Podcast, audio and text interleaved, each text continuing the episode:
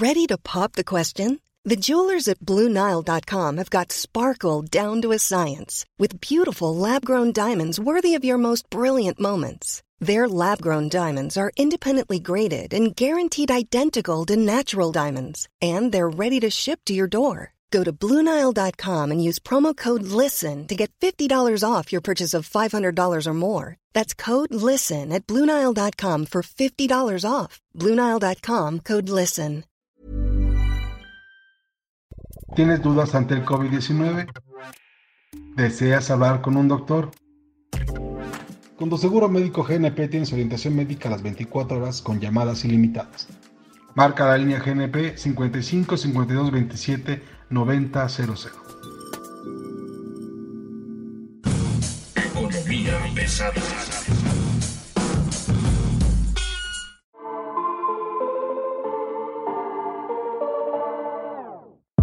¿Cómo están ustedes? Muy buen día. Bienvenidos a Economía Pesada. Esta vez tenemos información de primer nivel sobre lo que ocurrió esta semana. Básicamente el informe de gobierno que presentó el presidente Andrés Manuel López Obrador con motivo de su segundo año, digamos, de victoria, que le llaman ellos. Tenemos también todo lo que está ocurriendo en la economía de este país y por supuesto un análisis sobre a qué va Estados Unidos el presidente, a quién le va a hacer el caldo gordo y por qué no conviene ir. Hoy me acompaña Mario Alavés, editor de negocios del Sol de México. ¿Cómo estás, Mario? Buen día. Muy bien, Luis, mucho gusto, como siempre, estar aquí en Economía Pesada. Y bueno, también nos acompaña el peso pesado de los reporteros de negocios, Enrique Hernández Jiménez. Kikín. Hola, ¿qué tal? Buenos días. Estamos aquí transmitiendo desde la Ciudad de México para todo el mundo, escuchando y triste y alegre porque el presidente dijo el mejor de sus informes, el mejor y el único y el auténtico.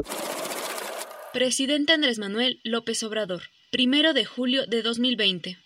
Hoy voy a informar, voy a rendir cuentas sobre lo que hemos logrado en el proceso de transformación de la vida pública del país, de cómo estamos eh, actuando para garantizar el bienestar y la felicidad de nuestro pueblo. No estoy de acuerdo contigo en absoluto. El primer dato que pondría yo sobre la mesa, lo que anuncia el presidente de que el aeropuerto Felipe Ángeles costará 220 mil millones de pesos menos que el proyecto en Texcoco. A ver, nada más por los sobrecostos que se están calculando ya dentro del actual proyecto de Santa Lucía. Estamos hablando de 100 mil millones de pesos, más los 73 mil millones de pesos que costó liquidar el contrato anterior. Solo con eso ya está reduciendo este diferencial que había entre un proyecto y otro. Y más aún, el problema que implica que vas a tener un aeropuerto mucho más chiquito el que estabas proyectando originalmente. Así es, Luis, y si a esto le sumamos la diferencia entre los presupuestos estimados, entre lo que presentó la Secretaría de la Defensa Nacional como presupuesto final, que es de 79.305 millones de pesos, contra lo que se presentó en el último presupuesto de 2020, que fue presentado el, año pasado, el 8 de septiembre, en donde la Secretaría de Hacienda especificó un costo de 95.260 millones de pesos, es decir, un sobrecosto de 36%, pues las cuentas ya no nos salen por ningún lado. Parece que el presidente de nuevo tiene otros datos o somos nosotros los que tenemos otros datos. Ya no sé cuáles datos son los que tenemos que considerar. Presidente Andrés Manuel López Obrador, primero de julio de 2020. Las remesas, según datos preliminares, se han incrementado durante el primer semestre de este año también a pesar de la pandemia, en 10% con relación al mismo periodo del año pasado lo cual refuerza mi pronóstico de que ya pasó lo peor de la crisis económica. Yo creo que el problema es que estamos siempre leyendo el último dato que sale de la Secretaría de Hacienda, que es una dependencia que dirige gente de él, ¿no? Entonces ahí es cuando hay problemas. ¿Tú cómo ves esto, Kikín? ¿Te gusta la idea de tener un aeropuerto chiquitito, súper caro? Pues es que es como lo quieras ver, porque en realidad el tema de este aeropuerto de Santa Lucía no va a ser el, costo de mantenimiento, que es más bajo comparado con el costo de mantenimiento del ex aeropuerto que se construía sobre un lago. Es un lago que no existe. Pues es un lago que esta semana te hizo mover las estructuras de estas viviendas que están construidas en un temblor. En definitiva, el mantenimiento era muy oneroso, era, es más caro. Indudablemente, la industria aérea está de capa caída. Hemos mostrado que las mismas aerolíneas le adeudan al gobierno federal al menos 4.300 millones de pesos. Incluso esta semana salió publicado en El Sol de México. Escuchaba bien con atención que puntualizabas que el TUA, pero pues eh, también eh, recordemos que las aerolíneas en este instante están en punto de quiebra. Ya cayó la primera aerolínea mexicana en la ley de quiebra, se fue a capítulo 11 de Estados Unidos. Aeroméxico está anunciando que ya no puede más entre la pandemia y la administración. Bueno, pues está ya reconfigurando sus deudas y a ver qué sigue, ¿no, Mario? Así es, Luis. La cuestión aquí es que también nos hablan de muchas, muchas cosas. Nos habló el presidente durante su informe de triunfo. Otro de los temas interesantes es el sector energético, donde el mandatario aseguró que la producción petrolera ya se recuperó al alcanzar 1.753.000 barriles diarios. Los otros datos, los oficiales obtenidos de Pemex, señalan que el promedio de producción de crudo en el país hasta mayo, que es el último dato disponible, es de 1.71 millones de barriles, o sea, menos. Y a eso hay que descontarle 20.000 barriles diarios que producen los socios de Pemex. Esto viene desglosado en el informe estadístico de Pemex. Entonces, la empresa, según los últimos datos, produce 1.69 millones de barriles, que son 63 mil menos de los que dijo el mandatario en el mejor de los casos. Porque todavía a esto yo no entiendo por qué habla de una recuperación en la producción petrolera, siendo que en 2018 la producción sin socios era de 1.802.000 barriles. ¿Se recuperó en relación con qué? ¿En relación con el sexenio pasado? Pues claro que no. Tenemos eh, producciones de barriles superiores en cualquier año del sexenio pasado. Entonces, eh, insisto, eh, creo que sí le están pasando otros datos al presidente. ¿De dónde salen esos datos? No creo que nos quede claro en ningún momento pronto. Me gustaría también poner en la mesa dos temas que presumió el presidente. Uno de ellos es, tiene que ver con los impuestos. Esto le va a gustar mucho. Decía el presidente que han podido mantener al gobierno sin crear nuevos impuestos. Y entiendo yo que la misma semana pasada la Secretaría de Hacienda estaba anunciando los impuestos a la economía digital, pues alguien que le cuenta al presidente lo que está haciendo su secretario de Hacienda, que le diga que va a crear justamente nuevos impuestos para todos los temas digitales. Eso por un lado. Y por el otro, presumió el presidente que no se permite el uso de semilla de maíz transgénico ni las prácticas del fracking. A ver, el maíz transgénico, hay que decirle al presidente que desde 1988, cuando México entra al GATT, México importando maíz de Estados Unidos, ha comido maíz transgénico.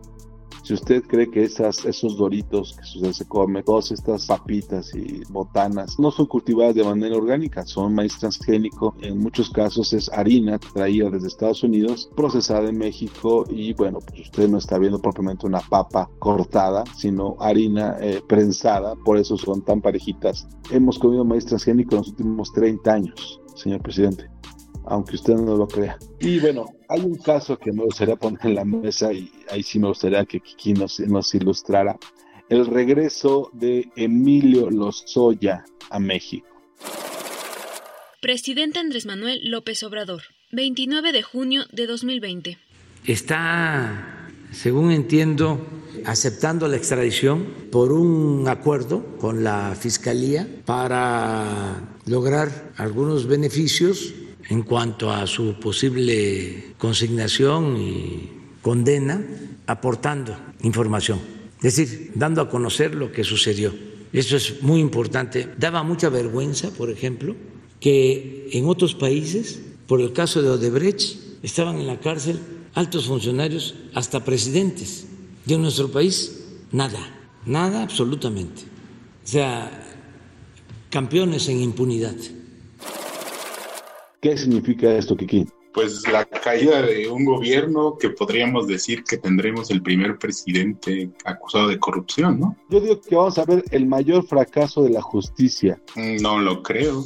La fiscalía ya está haciendo su chamba, pero seguramente Emilio Lozoya por todo el ajetreo en contra de su familia, de su mamá, sobre todo, de su hermana, de su esposa, de sus hijos, pues sabe muchas cosas. O sea, tú mejor que nadie lo conoce. Vas a ver muchas cosas, las estaría diciendo, y aquí el asunto es si nosotros vamos a ver, en efecto, de qué lo están acusando. El modelo de negocios con el que Pemex adquirió los activos por los que estaría acusado de corrupción son derivados de acuerdos con la Secretaría de Hacienda. Pemex no puso quitos, son préstamos que tomó de la banca de desarrollo, por un lado, y por el otro, el caso Odebrecht, ¿no? que es el que estaría siendo mediáticamente más importante, pues está cayendo, se le está cayendo hasta a los brasileños, en que lo puedas meter a la cárcel por una presunta desviación o recibir soborno de Odebrecht, se me hace muy difícil. Sin duda, es la prueba de fuego del presidente y no dudes que algo de esto también se platique en Estados Unidos al lado de Donald Trump. Recordemos que gran parte de las investigaciones de soborno de Odebrecht, que es uno de los casos en los cuales se señala Emilio Lozoya, pues sale del Departamento de, Justicia de Estados Unidos y, ellos saben muchas cosas. O sea, incluso hablaban que el mismo FBI vino a investigar a cada uno de los empleados que estuvieron en la entrega de estos contratos de la petrolera mexicana, Carlos. Hay dos temas en este momento que son muy importantes tomar en cuenta. Uno de ellos es que considera que el simple hecho de traer a Emilio Lozoya a México es ya un triunfo de la justicia mexicana, porque lo importante es la foto de Emilio Lozoya preso en una prisión preventiva y puesto a disposición de un juez. De eso a que haya una sentencia va a haber un tramo. Esa es una, digamos, visión de las cosas. La otra visión, que yo creo que es la que está prevaleciendo, es Emilio Lozoya prefiere enfrentar las cosas en México le va a salir mucho más barato, va a tener mejores oportunidades para defenderse y en un momento dado es más fácil movilizar sus propios recursos. Ojo, Emilio Lozoya no es un tipo pobre o, o es un tipo que no tenga dinero como en muchos casos ha ocurrido. Tiene contactos, tiene tiempo y como él lo dijo, tiene dinero suficiente para intentar defenderse de una manera congruente. Y vamos a ver en qué termina esto porque tenemos proyectos en México relacionados con esa compañía. El caso Braskem, por ejemplo, donde Odebrecht es un socio más de la compañía de Braskem y Braskem tiene una inversión muy importante en México. Eso no significa, por supuesto, que veamos a Braskem irse porque al final del día las inversiones que tiene son muy fuertes, muy grandes y con Pemex tiene una negociación permanente para el tema de recibir este producto para producir derivados petroquímicos. Y bueno, el último tema que tiene que ver con la visita de Andrés Manuel López Obrador al presidente Trump a Estados Unidos. ¿A qué va el presidente a Estados Unidos? Presidente Andrés Manuel López Obrador, 29 de junio de 2020. Tenemos que eh, mantener relaciones de amistad y de cooperación para el desarrollo. Y yo no tengo problema de conciencia de que yo vaya a Estados Unidos si siempre, toda mi vida, he sostenido que México es un país libre, independiente y soberano. Todo el tiempo. No soy un vendepatria, para decirlo con claridad, para que no se anden preocupando o se confundan se puede tener una muy buena relación con un país como Estados Unidos, que es un país vecino, manteniendo nuestro decoro, nuestra dignidad, nuestra independencia, nuestra soberanía.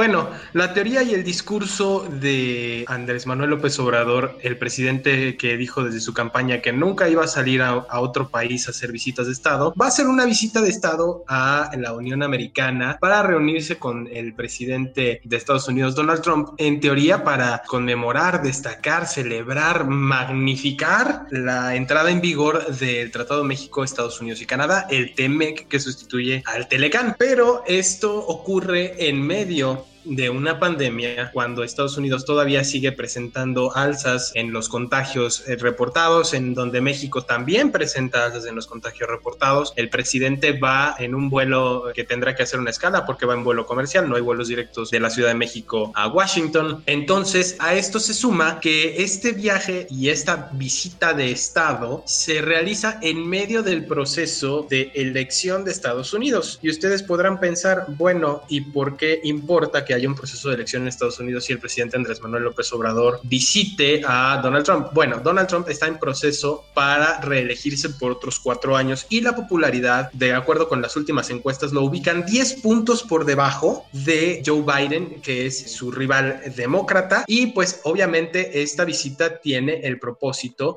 otra vez de posicionar a Donald Trump a través de México, como ocurrió cuando un exsecretario de Hacienda lo trajo el sexenio pasado, antes de que todo el mundo pudiera pensar que Donald Trump podía ganar las elecciones. El presidente dijo también hoy en la mañana que la pandemia de COVID-19 quitó a México del primer lugar de socio comercial de Estados Unidos que fue arrebatado por Canadá, pero que este es un efecto transitorio y esto se debe a que la pandemia provocó el cierre de plantas en México. El presidente sigue apostando por una relación sólida con Estados Unidos, con el vecino del norte, para lograr sostener a la economía mexicana, un cambio económico sin precedentes que nunca hemos visto desde que se firmó el Telecán en 1994. Yo me remetería a lo que dice Bernardo Sepúlveda Amor. En este momento, Bernardo Sepúlveda Amor es probablemente uno de los más inteligentes personajes relacionados con el sistema mexicano embajador de mérito y que conoce muy bien el tema de la grilla México-Estados Unidos y él dice, eh, no existe a mi juicio un fundamento político que explique una visita de esa naturaleza.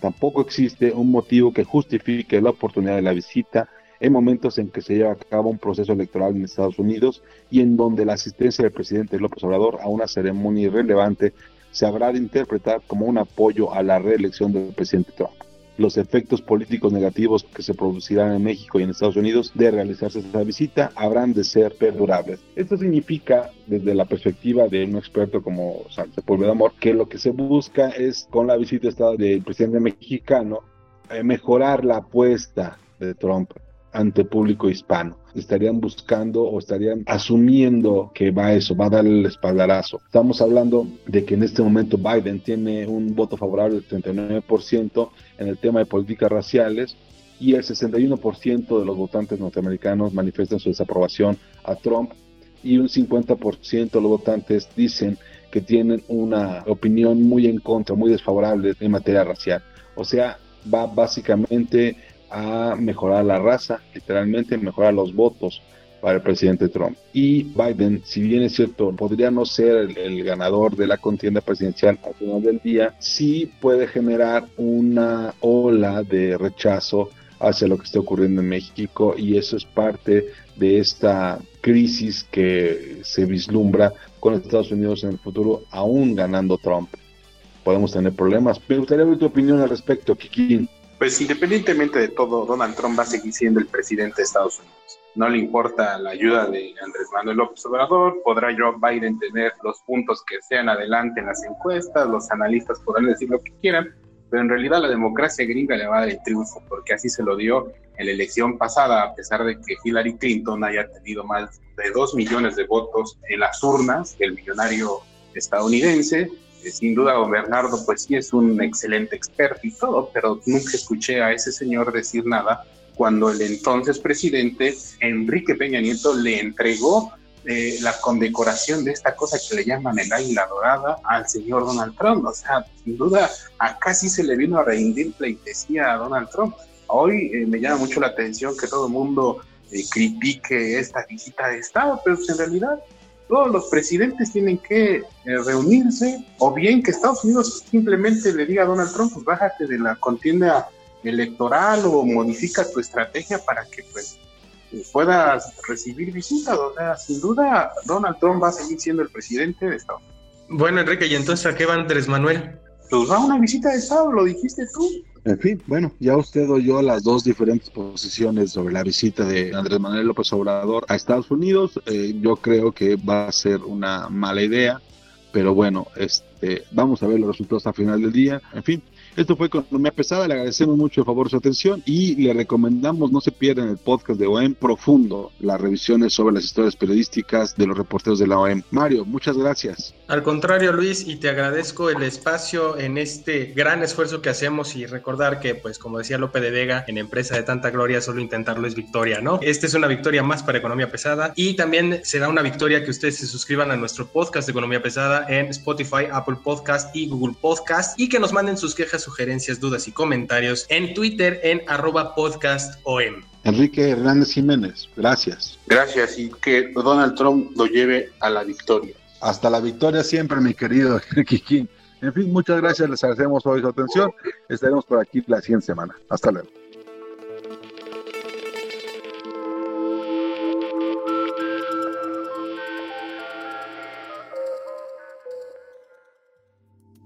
Con la experiencia de nuestros doctores de Médica Móvil, juntos cuidamos de ti y los tuyos. Vivir es increíble. Economía pesada llega a ti por cortesía de Seguros GNP. Planning for your next trip? Elevate your travel style with Quince. Quince has all the jet setting essentials you'll want for your next getaway, like European linen, premium luggage options, buttery soft Italian leather bags, and so much more. And is all priced at 50 to 80% less than similar brands. Plus, Quince only works with factories that use safe and ethical manufacturing practices. Pack your bags with high-quality essentials you'll be wearing for vacations to come with Quince. Go to quince.com slash pack for free shipping and 365-day returns.